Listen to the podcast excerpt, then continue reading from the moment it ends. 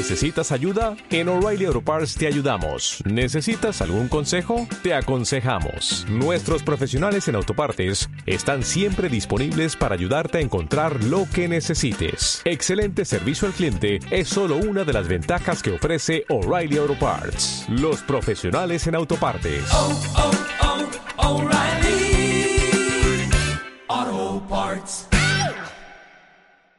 En la primera carta del apóstol Pablo a los tesalonicenses, capítulo 4, versículo 16, dice, porque el Señor mismo, con voz de mando, con voz de arcángel y con trompeta de Dios, descenderá del cielo, y los muertos en Cristo resucitarán primero.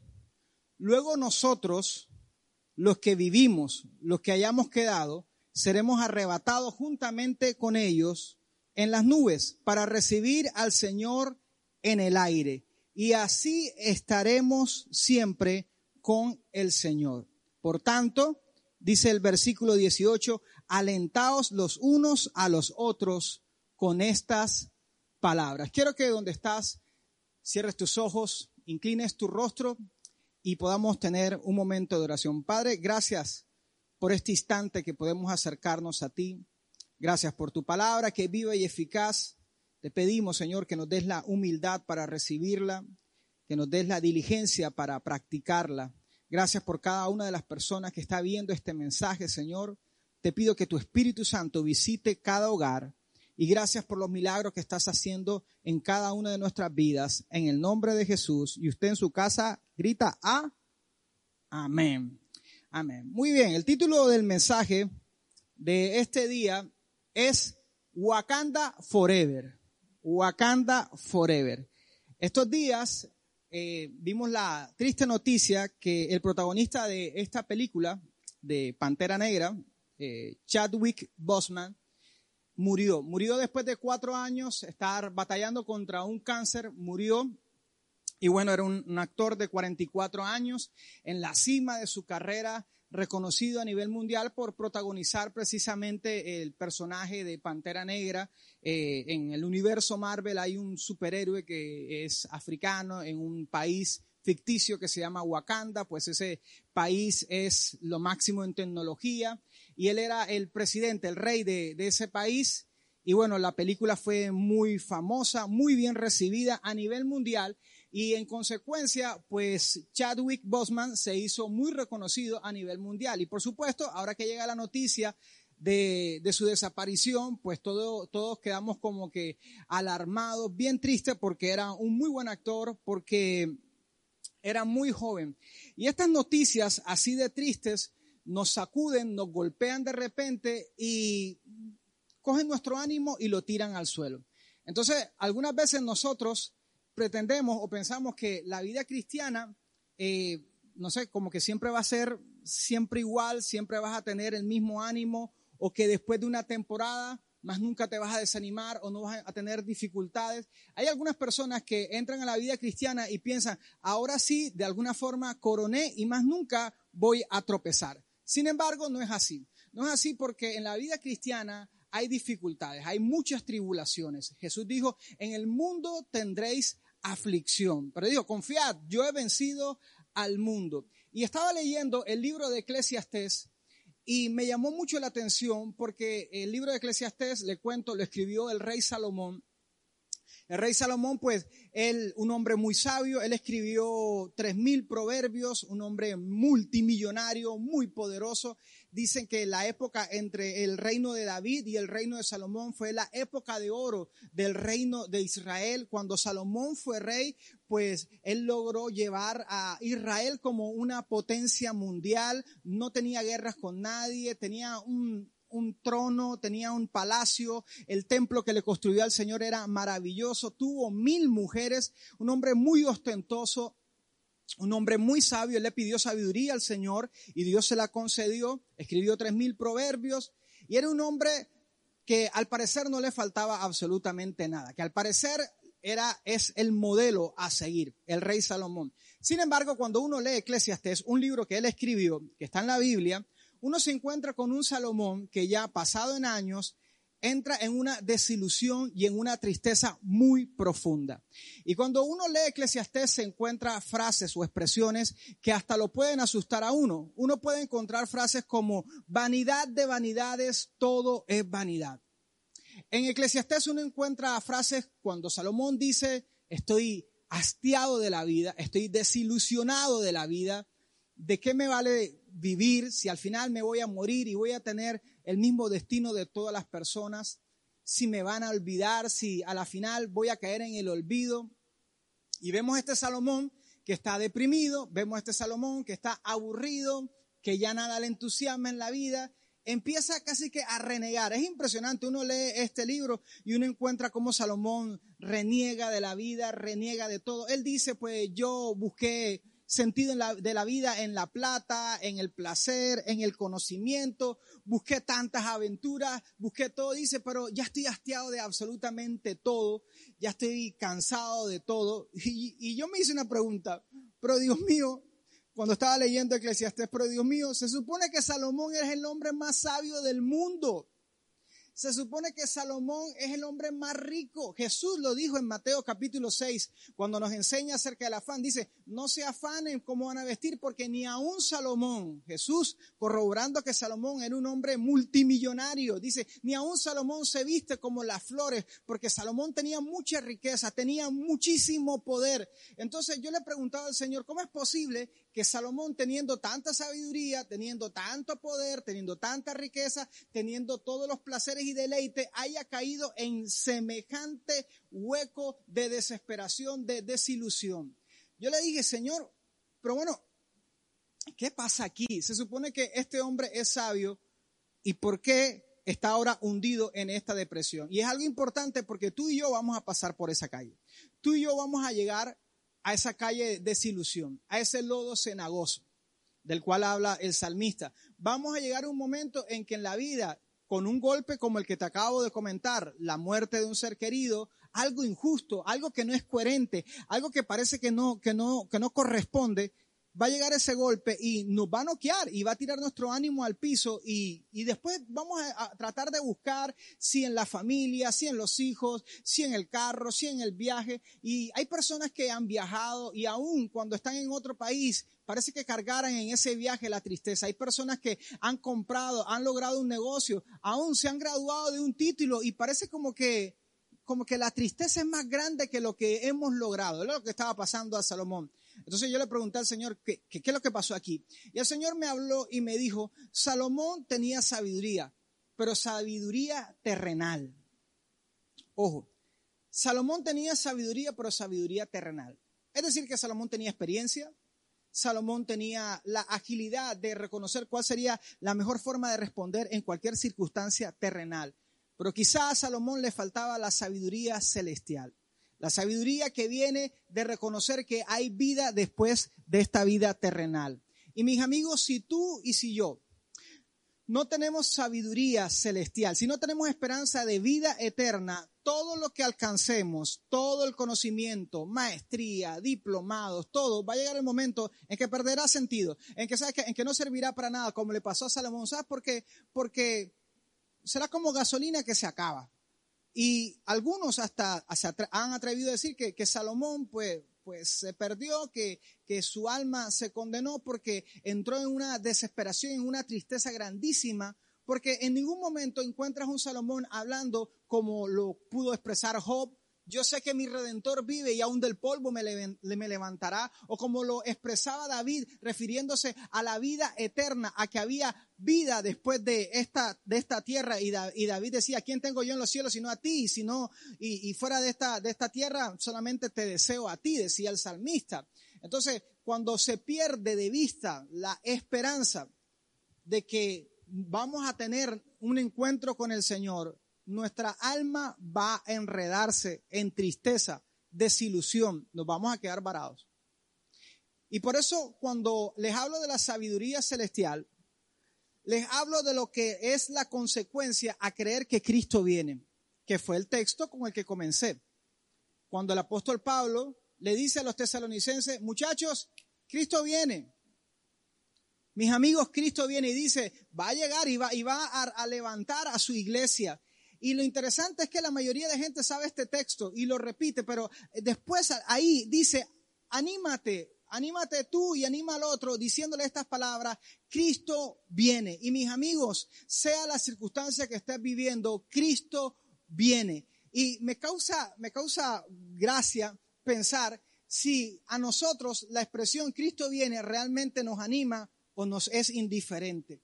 Si yo te digo a ti, Cristo viene, ¿cómo reacciona? Como que, ah, bueno, dale. Bien, me avisa, me cuentan. ¿A qué hora viene? Para agendarme. ¿A qué hora es? Si yo te digo Cristo viene, ¿eso te llena de alegría, de entusiasmo, de esperanza? Si yo te digo que, si tú me dices que tú eres cristiano, pero no amas la venida del Señor, realmente tú eres cristiano, realmente, realmente esto tiene sentido para ti, porque si no, vas a caer y puedo caer en el error de Salomón y es pensar que Dios solamente está para satisfacer todas las cosas aquí en la tierra para cada día, no sé, eh, como si fuera un mesero, mesero o un bufón, tratar de alegrarnos. Y por eso es que algunos hablan de, de en busca de la felicidad o pretendiendo que en la vida todo es alegría. Pero cuando llega un momento injusto como el que le estaba comentando, el de este actor reconocido en la cima de su carrera, eh, pues súper talentoso, y resulta que le golpea un cáncer y, y, y muere, llega un momento en que las circunstancias negativas nos tienen que ayudar a reconocer lo que dice la Biblia. Nuestra ciudadanía no es de esta tierra. Tú y yo no pertenecemos a esta tierra. Somos peregrinos y extranjeros. Nosotros estamos aquí de paso. Nuestra realidad es que nosotros somos ciudadanos del cielo. Que cuando Cristo murió en la cruz y cuando tú aceptaste a Cristo en la cruz, inmediatamente, inmediatamente tú por la gracia de Dios te convertiste en hijo de Dios. Y más que ser un ser terrenal, eres un ser celestial. Y es bueno que tengas aspiraciones terrenales. Es bueno que aspires y pelees por lo mejor, pero que nunca nadie te robe la esperanza de que un día te vas a encontrar con tu creador. Que nadie te robe la esperanza de que un día vas a estar en el cielo. Tarde que temprano, tú tienes que tener tus papeles arreglados. Tú tienes que tener lo más importante para un creyente es encontrarse con Jesucristo. Es que no me imagino que, que, que existan unos novios que no anhelen casarse. Sería como que, como que extraño una pareja de novios que tengan años, años, años y no anhelen casarse. Pues es extraña esa iglesia que dice amar a Jesucristo y no espera a Jesucristo, porque le daña sus planes, porque todavía no, porque todavía tengo cosas que hacer. ¿Se acuerdan de la parábola de las diez vírgenes, las diez, las cinco sensatas y las cinco insensatas? Cinco que tenían sus lámparas llenas de aceite esperando al esposo y las otras cinco que se quedaron dormidas. Hay una iglesia que tiene su lámpara encendida, hay una iglesia que tiene su lámpara llena de aceite, está a la expectativa. Y por eso, a pesar de las circunstancias, a pesar de las tribulaciones, sigue adelante. Pero hay otra iglesia que está dormida. Hay una iglesia que su aceite se le está apagando. Y por eso cuando viene un problema o una dificultad, entran como Salomón, como el rey Salomón, en una desilusión, en una tristeza, en me quiero morir, en nada tiene sentido. En será que me tengo que separar. En será que me tengo que ir de la casa. Me quiero mudar. Me voy de aquí. Me voy de iglesia. Me cambio de esto. Me cambio el otro. Buscando estabilidad para el corazón. Cuando la Biblia dice que el corazón es engañoso, perverso, lo dice en Jeremías, más que todas las cosas. Mis amigos, yo creo que este es un tiempo donde tú y yo somos llamados a vivir en la sabiduría celestial. Esa sabiduría que te lleva y que me lleva a manejar mejor nuestro tiempo. ¿Por qué? Porque si yo sé que Cristo viene, porque si yo sé que mi tiempo es limitado, que en cualquier momento tengo, me voy a encontrar con el Señor, que ahora mismo puede ser que me encuentre con el Señor, sea porque eh, el rapto de la iglesia, o sea, porque me muero. La Biblia dice en el Salmo 90, un salmo escrito por Moisés, Señor, enséñame a contar mis días para traer al corazón sabiduría. Cuando tú sabes que tienes tiempo limitado, cuando tú sabes que tienes eh, la batería del celular te queda una cantidad, pues tú tratas de aprovecharla al máximo. Mira, en el nombre del Señor maneja mejor tu tiempo. En el nombre del Señor no desperdicies tu tiempo en lo que no conviene. Sé sabio. Cuando sé que Cristo viene, cuando sé que en cualquier momento me voy a encontrar con Él, no voy a perder el tiempo en lo que no conviene, voy a estar preparado, alerta, porque yo sé que yo no pertenezco aquí, voy a tener mis papeles, mis maletas preparadas, porque en cualquier momento me llama el Señor y yo no quiero perderme el llamado del Señor. Y tú no debes estar distraído tú tienes que estar atento. La sabiduría celestial, dice Santiago capítulo 1, versículo 5, el Señor promete, es una promesa que quiero entregarte de parte del Señor. Si alguno esté falto de sabiduría, pídasela al Señor y Él se la dará abundantemente y sin reproche. Pero fíjense, el Señor está diciendo, si tú no sabes, Pregúntame, clama a mí, Jeremías 33.3, y yo te responderé y te enseñaré cosas grandes y ocultas que tú no conoces. Pero no es solamente la vida cristiana un preguntar acerca de lo terrenal, porque va a haber un momento en que el Señor te va a levantar la mirada, tanto problema, que la pandemia, que la muerte, que las crisis económicas, que la enfermedad, que el dolor,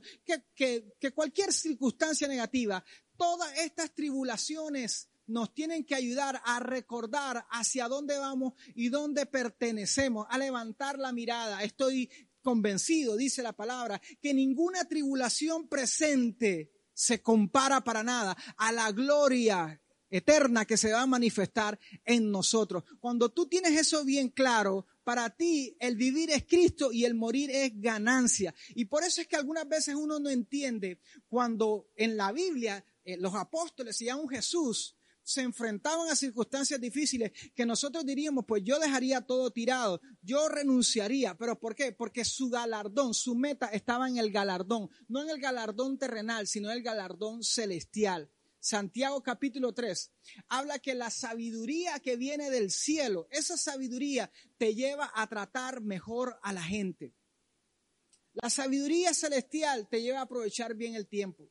La sabiduría celestial te lleva a clamar a Dios como única fuente de la real sabiduría, pero la sabiduría celestial también te lleva a tratar a mejor a la gente. En Santiago capítulo 3, la palabra dice que esa sabiduría celestial es contraria a la sabiduría terrenal que es satánica, dice, y que se basa en la envidia, que se basa en los celos. Y cuando tú ves una persona que tiene rabia, envidia, celos contra otro, esa persona está con una perspectiva natural, en competencia, en celos, en envidia, en contienda, porque cree que lo único que va a tener aquí en la vida es lo que pueda alcanzar.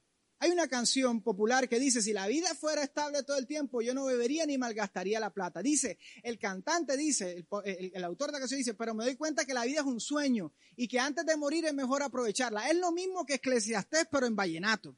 Y hay gente, aún hay creyentes que piensan que si ellos no son vivos y que si ellos no lo pelean, entonces van a perder.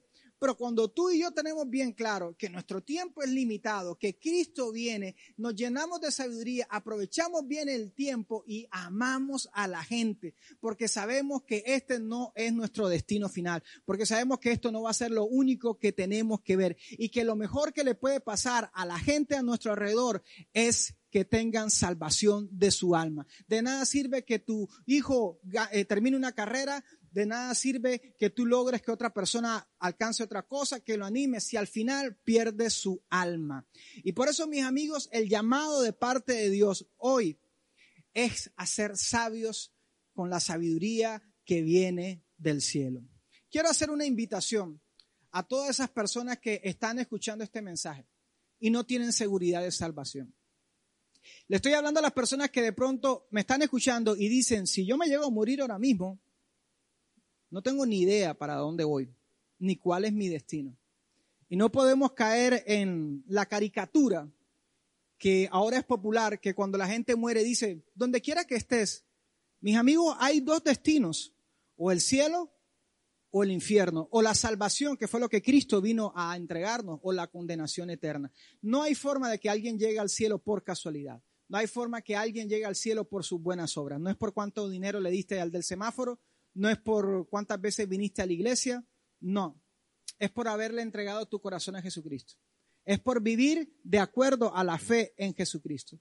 Y si tú en tu corazón estás recibiendo mis palabras, no como mis palabras, sino como un llamado de parte del mismo Dios, yo quiero que hagas de este día, de este momento, un momento especial, un momento donde tú le entregas tu vida, tu corazón a Jesucristo. Y para eso En un acto de fe quiero que cierres tus ojos y quiero que repitas conmigo esta oración. Padre Celestial, te entrego mi vida y mi corazón.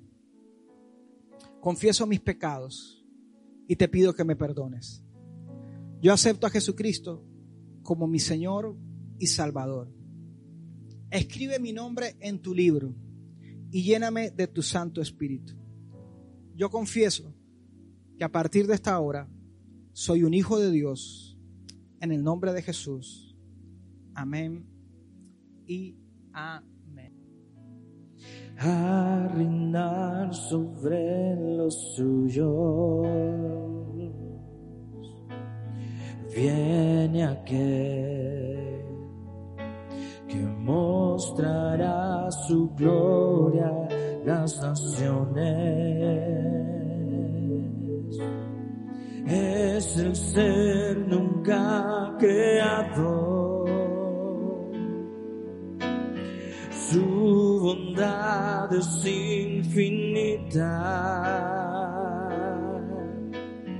Él es antes del principio, quien se podrá.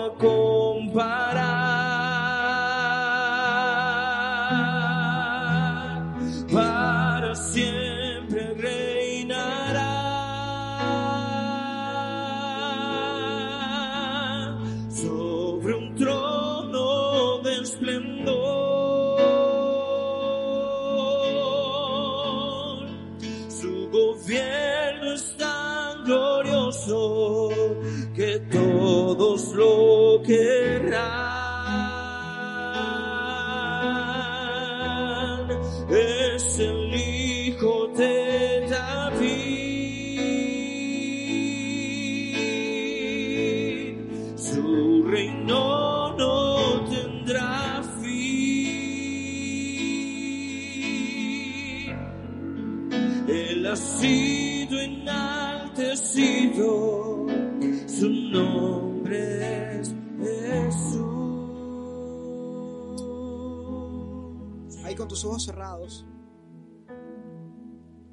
Quiero que le respondas esta pregunta al Señor.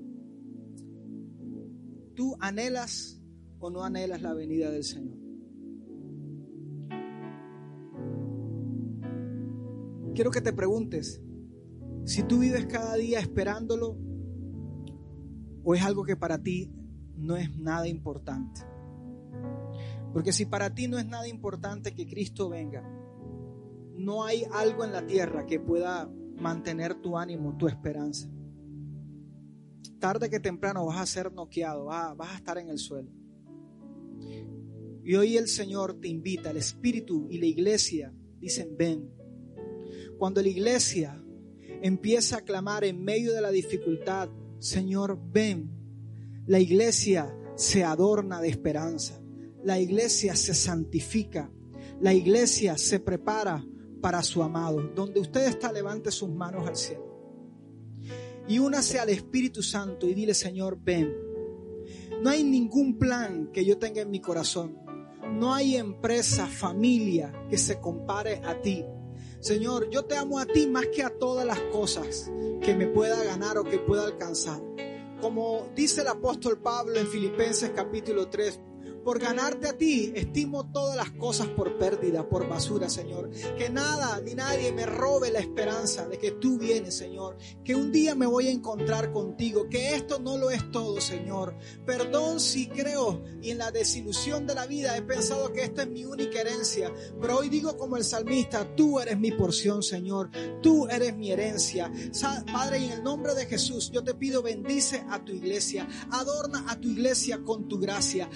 Adorna a tu iglesia con tu favor. Adorna a tu iglesia con tu santidad. Provee todo lo que tu iglesia necesita para seguir adelante. Bendice cada familia con esta esperanza. Que se animen el uno al otro, como dice tu palabra, con esta palabra que tú vienes, Señor. Que pronto vienes. Que esto no lo es todo. Gracias porque estás con nosotros. Gracias por tu fidelidad. Gracias por tu amor. Te adoramos, Señor. En el nombre de Jesús. Amén y amén. Dios te bendiga, Dios te guarde.